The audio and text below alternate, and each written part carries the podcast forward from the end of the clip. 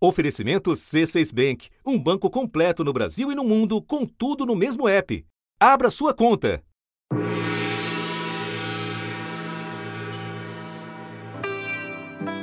A devoção budista, as práticas meditativas e a defesa da compaixão e da solidariedade projetaram o líder tibetano para o mundo. Sem calma interior, é difícil encontrar uma paz duradoura. A frase é de Tenzin Gyatso, muito mais conhecido como Dalai Lama. Dalai significa oceano em mongol. Lama é a palavra tibetana para mestre ou guru. The very purpose of our life is happiness, joyfulness. Conseguiu aliados poderosos ao vocalizar a luta pela separação do território tibetano da China. Peregrino da paz pelo mundo, o Dalai Lama tem apoio de líderes políticos e de celebridades, mas não pode voltar para casa. É acusado de separatista pelos chineses, mas diz que não é isso que ele quer. Não quero independência, mas uma autonomia, com a escolha democrática de seus próprios líderes. Quando isso acontecer, me retiro da vida pública e me aposento. O que lhe rendeu reconhecimentos mundo afora e até um Nobel da Paz. O Dalai Lama foi homenageado com o título de doutor honoris causa na Universidade de Brasília e pediu a libertação do Tibete, you shall be awarded the Nobel Peace Prize to a man now recognized all over the world. A imagem do líder carismático, no entanto, foi manchada por um episódio recente. O líder espiritual Dalai Lama pediu desculpas depois que um vídeo dele viralizou. Nas imagens, ele aparece puxando o rosto de um menino para beijá-lo na boca. Da redação do G1, eu sou Júlia do Alibe e o assunto hoje é Dalai Lama. Quem é o líder tibetano e como a perda de influência desse personagem se relaciona com o avanço chinês como potência internacional. Neste episódio, eu converso com Marcelo Lins, apresentador e comentarista da Globo News, e com Paulo Menecheli, pesquisador da diplomacia cultural da China, secretário-geral do Centro de Estudos Globais da UNB e cofundador da rede Observa a China. Quarta-feira, 12 de abril. Lin, você pode começar explicando o que é a figura do Dalai Lama e como o atual ocupante desse cargo chegou ao posto? Dalai Lama é, na verdade, um título, um título de um líder espiritual e também de um líder de Estado. Por que de Estado? Porque ele é também o chefe do governo do Tibete no exílio. Daqui a pouco eu explico por quê. Espiritual. Por quê? Ele é o líder da corrente tibetana do budismo. Isso desde lá de meados do século XX que ele foi escolhido. Dalai Lama quer dizer oceano de sabedoria. O mestre dos mestres, um oceano de sabedoria. Ele é a 14 encarnação de Buda, acreditam seus seguidores. E como aconteceu com aqueles que vieram antes dele, os outros Dalai Lama, ele é escolhido por uma série de processos. Um deles tem a ver com verificar se ele é mesmo uma reencarnação daquele que se foi. O atual Dalai Lama nasceu com o nome de Tenzin Gyatso. Com apenas dois anos, ele foi reconhecido pelo Conselho de Monges como a 14ª reencarnação do Buda. Ainda bebê, o atual Dalai foi submetido a inúmeros testes para comprovar a chamada designação divina. Ele viveu até os 17 anos no Palácio de Potala, em Lhasa, no Tibete, aprimorando a educação espiritual. Quando eu era criança, sempre estudando, eu pensava: essa vida é muito difícil, então eu queria ser uma criança comum. Mas cresci e entendi que minha posição é uma grande oportunidade para exercer minha fé, servir as pessoas.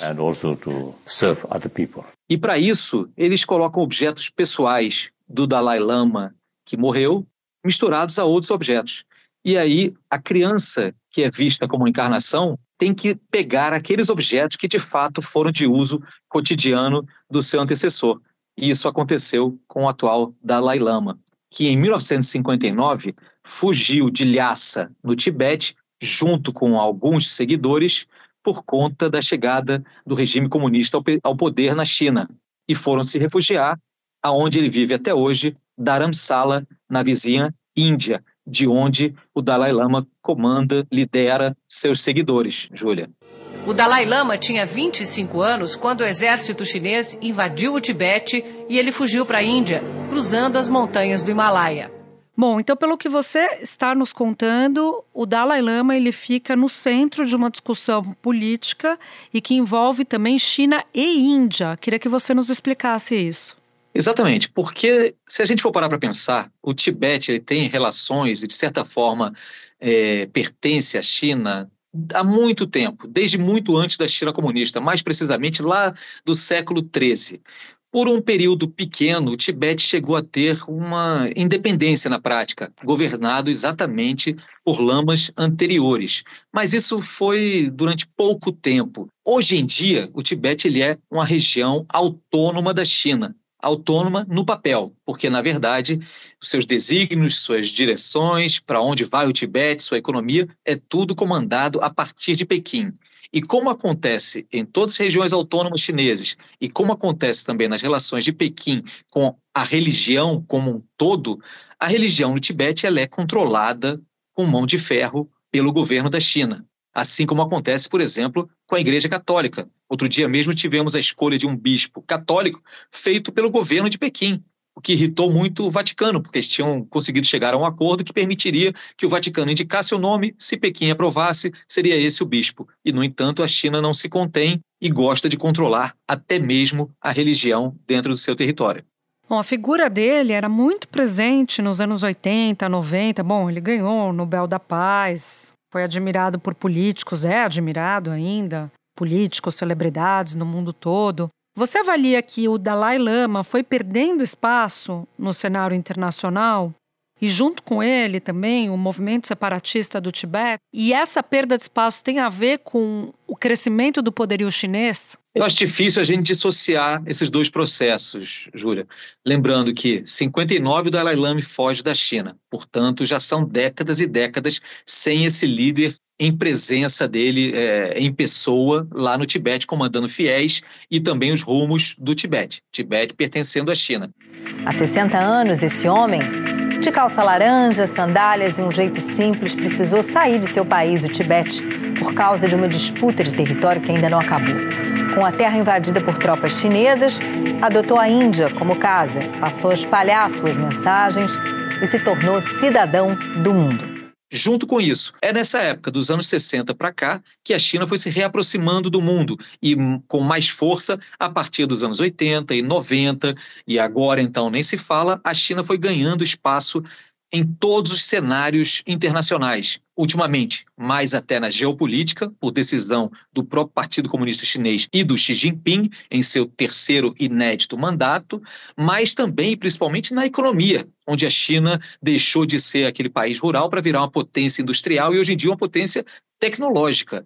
Esse crescimento da China fez dela também ser o maior parceiro comercial da grande maioria dos países do mundo, inclusive ou começando pelos Estados Unidos, o seu maior rival também no campo da geopolítica. Não impede que seja também o seu maior parceiro econômico. Portanto, me parece que no cenário internacional tem muita gente que prefere não irritar a China com questões ligadas ao Tibete ou ao budismo e ao Dalai Lama. E no campo econômico, essa presença chinesa é tão avassaladora que fica difícil, de fato, você colocar em risco novos acordos por conta dessa luta. Para completar as dificuldades dos seguidores do Dalai Lama, se você for fazer uma pesquisa hoje em dia, tem muita gente no Tibete que não vai conhecê-lo, muito menos reconhecê-lo, as gerações mais novas principalmente. Então, isso tudo torna essa liderança do Dalai Lama hoje muito mais fraca do que há algum tempo atrás, 10 ou 20 anos. Para finalizar, o Dalai Lama está hoje um senhor de quase 90 anos. Então, isso também faz dele um líder menos ativo, menos atuante e uma voz, portanto, menos presente na vida dos tibetanos e do mundo como um todo. Lins, em 2019, Dalai Lama foi criticado quando disse numa entrevista que para sucedê-lo, uma mulher teria de ser atraente. Nessa semana foi divulgada uma cena chocante em que ele pede para um garoto que encostasse a boca na sua língua. O que, que esses episódios revelam sobre ele? Júlia, são episódios condenáveis a priori. Em primeiro lugar, condenáveis. O de 2019 você pode atribuir a uma brincadeira de mau gosto que revela um tom machista, talvez, dos dirigentes, até mesmo espirituais, desse budismo tibetano. Não havia por que ele fazer essa piada no momento que era um momento de grande atividade, por exemplo, do movimento Me Too pelo mundo inteiro, em que as mulheres buscam conquistar o espaço que lhes é devido e tudo mais. Então, fazer o que parecia uma gracinha, o Dalai Lama, que é tido como um homem muito brincalhão, já não cabia naquele momento e mereceu ser criticado como foi. O novo episódio é ainda mais vergonhoso, vexaminoso e merece críticas. Por quê? Aquele momento ali era um momento de congraçamento, quando as pessoas, depois de uma audiência ali, vão cumprimentar aquele líder espiritual. O garotinho chegou e pediu um abraço. Muito brincalhão, muito sorridente, o Dalai Lama se aproximou dele, pediu um beijo aqui na bochecha, depois aparentemente beijou a boca do menino e mais, esticou a língua, como que pedindo para esse menino que encostasse na sua língua. E aí isso vai para além de qualquer coisa, mesmo sabendo que nos costumes tibetanos esticar a língua pode ser uma forma de cumprimento, quem quer que tenha visto essas imagens vai notar que ali também é quase que um pedido do senhor de quase 90 anos para um menino novo para que se aproxime e toque na sua língua. Ou seja, inadmissível, condenável, ainda mais no mundo em que vivemos. Depois disso, a assessoria do Dalai Lama divulgou pedido de desculpas à família e ao menino, mas creio que não bastou. E aí coloca-se uma dúvida: estará o Dalai Lama ainda em condições de liderar os seus seguidores? Me parece, sinceramente, que não. A posição deste senhor, até outro dia, quase que unanimidade em admiração fora da China, ficou claramente insustentável. Lins, muito obrigada. Até a próxima. Obrigado, Júlia. Espera um pouquinho que eu já volto para falar com Paulo Menechelli. Com o C6 Bank, você está no topo da experiência que um banco pode te oferecer. Você tem tudo para sua vida financeira no mesmo app, no Brasil e no mundo todo. A primeira conta global do país e atendimento personalizado, além de uma plataforma de investimentos em real e dólar com produtos exclusivos oferecidos pelo C6 em parceria com o JP Morgan Asset Management. Aproveitar hoje o que os outros bancos só vão oferecer amanhã? Conheça o C6 Bank. Tá esperando o quê? C6 Bank. Paulo, em 2021, o Xi Jinping fez a primeira visita de um presidente chinês ao Tibete em mais de 30 anos. Em que momento da relação se deu essa visita e o que, que mudou até aqui? Júlia, eu acho que a resposta mais óbvia da visita do Xi Jinping é para marcar os 70 anos do que a China considera a libertação pacífica da, da região do Tibete em 1951. Ele já tinha ido, enquanto ainda não líder da China, marcando 60 anos em 2011, ele volta em 2021. E eu acho que esse é um ponto central para se lembrar. Tem uma marca, foi feito, foram feitos discursos, Xi Jinping uh, destacando que sem o Partido Comunista da China não, não existiria nem uma nova China, nem um novo Tibete, destacando todos os investimentos que foram feitos na, na, na região para o desenvolvimento e tudo mais. Mas há também ali um ponto que muitos especialistas apontaram de que envolve a relação com a Índia também. Em 2020 houve um, um desentendimento na fronteira, com morte inclusive de, de alguns soldados entre a China e a Índia, na fronteira entre China e Índia. Primeira vez que tensões naquela região da fronteira acabam em mortes em 45 anos. Os dois países disputam 3.500 quilômetros de fronteira na região da cadeia de montanhas do Himalaia. Na versão de Nova Delhi, foram 20 baixas do lado indiano e entre mortos e feridos, 43 do lado chinês. Pequim não confirma esses números. Ainda segundo o governo indiano, não houve tiroteio. Os dois lados usaram bastões de ferro e pedras. E o primeiro-ministro Modi, o primeiro-ministro indiano, teria ligado pela primeira vez desde que chegou ao poder para, para parabenizar o Dalai Lama em seu aniversário e tentado fazer desenvolver uma relação com ele. Então Xi Jinping também, também estaria querendo, enfim, mostrar uma presença na região. Foi o, foi o que alguns especialistas mostraram. Desse lado do, do, do, de destacar o desenvolvimento de, do Tibete, é, faz parte de uma política mesmo do Xi Jinping de contar bem as histórias da China, né? de uh, destacar os, os avanços pelos quais a China vem passando e tudo mais, e também isso na região do Tibete. É, porque é uma região também estratégica do ponto de vista natural, né? Com a nascente de vários rios, então tem toda uma questão estratégica, me parece também. A gente conversava com Marcelo Lins, Paulo, sobre como o Dalai Lama atual era uma figura muito influente nos anos 90. Mas nos últimos anos, a China acabou agindo nessa questão geopolítica para esvaziar essa imagem do líder tibetano. Quais foram as estratégias que a China usou nesse caso? O Xi Jinping destaca muito desde de que chegou ao poder a necessidade de contar bem as histórias da China, de apresentar uma China desenvolvida, mas amável para os povos e que seja receptível e que diminua a distância entre como a China se vê e como o mundo vê a China. Isso passa um pouco pela questão do Tibete e do Dalai Lama. Então, se a gente lembrar, em 1997 foram lançados por Hollywood dois filmes que tratavam da questão do Tibete, Os Sete Anos do Tibete, com, com Brad Pitt. If you can imagine a hidden place, rich with all the strange beauty of your nighttime dreams, then you know where I am. E o uh, Kundun, que é um filme dirigido pelo Scorsese. You will be born again and again as long as old life continues. The 14th Dalai Lama. Isso no final da década de 90 ainda era, era um pouco mais mais fácil de fazer com uma China que ainda estava se desenvolvendo, ainda estava passando pelo seu, momento, pelo seu momento de reforma e abertura. Hoje, e ao longo desse período todo, a China foi ficando cada vez mais forte e foi conseguindo coordenar um pouco mais as narrativas que são feitas sobre o país. Então a China escolhe um pouco, consegue pautar um pouco mais os temas sobre, sobre os quais a, a agenda internacional dialoga. E o tema do Tibete é um desses. Então eu, a, a minha pesquisa, particularmente, foca muito no cinema. no cinema, então, se em 97 a gente teve dois grandes filmes hollywoodianos falando sobre a questão do Tibete, depois a gente nunca mais teve filmes falando sobre a questão do Tibete. Não, não é que se passou a elogiar a conduta chinesa no Tibete, é somente que o tema desapareceu da imprensa, da, da, da mídia e dos filmes.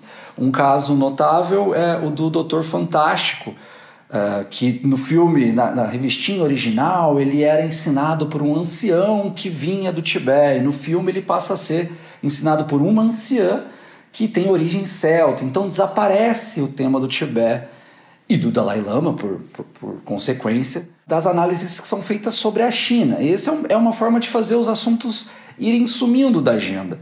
A China considera o Tibete, junto com Taiwan, junto com o Mar do Sul da China, junto com Xinjiang ela considera esses como temas centrais, como temas uh, de, de, interesse doméstico, mas que são centrais para o desenvolvimento da China e sobre os quais ela não gosta que, que se converse muito na, na agenda internacional.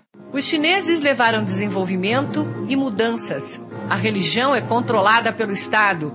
O Panchen Lama, o segundo na hierarquia budista, está em prisão domiciliar desde 95, quando tinha apenas seis anos de idade é chamado de o mais jovem prisioneiro político do mundo. E isso é interessante quando a China quer mostrar uma, uma, uma, China mais desenvolvida, uma China sem conflitos, uma China que recebe bem e que lida bem, protege bem as suas 56 etnias que o Tibete faz parte, né? os tibetanos e as tibetanas fazem parte dessas 56 etnias. Então é, é interessante como essa narrativa vai sendo contada de uma forma com maior com, uma condução mais firme por parte da China. É interessante que ela acompanha também uma China que vai ficando mais poderosa, né? Conforme a China se fortalece, essa narrativa se fortalece e parece, por um outro lado, abafar toda essa discussão das minorias, incluindo aí a tibetana. Desse ponto de vista, Paulo, qualquer crítica ao Dalai Lama é interessante para a China, né? Sim, eu estava acompanhando um pouco a repercussão na mídia chinesa sobre o caso, esse último caso do envolvendo Dalai Lama, e a, a sensação é um pouco essa. Então saiu um, saíram algumas críticas, por exemplo, no China Daily e no Global Times, que são os dois maiores jornais da China, são considerados por alguns como porta-vozes do governo chinês, do Partido Comunista da China um deles é, apresenta de forma bastante curiosa a questão como é, é, uma charge e teria um agente ali, aquela, aquela imagem do tio Sam, como se ele estivesse ligando para alguém dizendo avise o nosso, o, nosso, o nosso agente ali, ou o nosso ativo ali, em referência ao Dalai Lama, para ele só usar a língua dele quando for do nosso interesse, o que é uma crítica bastante dura e contundente. E a legenda é que depois de décadas é, direcionando recursos para financiar o Dalai Lama, agora os Estados Unidos talvez estariam passando por um processo de remorso do comprador ou de arrependimento por uma, por uma aquisição que teria feito. Essa faz parte de uma narrativa chinesa de que o Dalai Lama ele fomenta a independência da região autônoma do Tibete por interesses inclusive estrangeiros. Então seria uma crítica aí à participação dos Estados Unidos, algo que, que é bastante constante na, na, na, na mídia, na mídia chinesa. Então, quando se critica essa liderança, quando se enfraquece a, a figura da, do Dalai Lama, de fato, vai na mesma direção da narrativa chinesa. Então, da, é diferente de falar que a China está gostando do que está acontecendo. Eu acho que talvez não, a questão toda é muito polêmica. Então, eu acho que esse é um ponto importante de destacar também. Uh, ele está se aproximando da, da, da sucessão, o Dalai Lama, e a China vem reforçando que desde da dinastia Qin, ela, o governo central chinês é quem promove a sucessão do Dalai Lama, então que isso já é algo tradicional dentro da, da, da história da China. Então a crítica, é, é, sempre bom lembrar, é contra esse Dalai Lama, contra o, o 14, a 14 reencarnação do Dalai Lama. Então, críticas a ele, a, a, a figura dele são interessantes nesse sentido, eu acho, para a China. Num futuro, por exemplo, pode-se ter um Dalai Lama que seja interessante para a China, não necessariamente um adversário como esse é. Exato. Muitos especialistas sugerem que a, a China tentará se aproximar o máximo possível do, do desse processo de, de, de sucessão do Dalai Lama, para uh, eh, tentar se reaproximar cada vez mais e da, da figura do Dalai Lama e, e tentar promover um, Uh, enfim, fazer com que esse tema desapareça, essa questão polêmica do Dalai Lama que pede a sucessão e que critica a China, que ele desapareça e que se aproxime cada vez mais da narrativa oficial chinesa de que em, em 1951 houve uma libertação pacífica por parte do Partido Comunista da China daquela região que estava dominada por potências estrangeiras e tudo mais. Então, de que a China investiu naquela região, que a China desenvolveu aquela região até agora há muitas expectativas sobre o que acontecerá. Ele ele está se aproximando de uma idade em que tem que se começar a pensar nesse processo de, de sucessão. Então é, é um momento bastante bastante tenso. Ele já, já estava tenso pela, pela proximidade e agora com esse episódio a gente fica todo mundo fica ainda mais apreensivo sobre os próximos acontecimentos. Paulo, agradeço demais a sua participação aqui no assunto. Volte outras vezes. Eu que agradeço pelo convite. Este foi o assunto podcast diário disponível no G1, no Globoplay, no YouTube ou na sua plataforma de áudio preferida. Vale a pena seguir o podcast na Amazon ou no Spotify, assinar no Apple Podcasts, se inscrever no Google Podcasts, no Castbox ou no YouTube e favoritar na Deezer. Assim você recebe uma notificação sempre que tiver um novo episódio. Comigo na equipe do assunto estão Mônica Mariotti, Amanda Polato, Thiago Aguiar, Gabriel de Campos, Luiz Felipe Silva, Thiago Kazuroski, Etos Kleiter e Nayara Fernandes. Eu sou Júlia do Alibe e fico por aqui. Até o próximo assunto.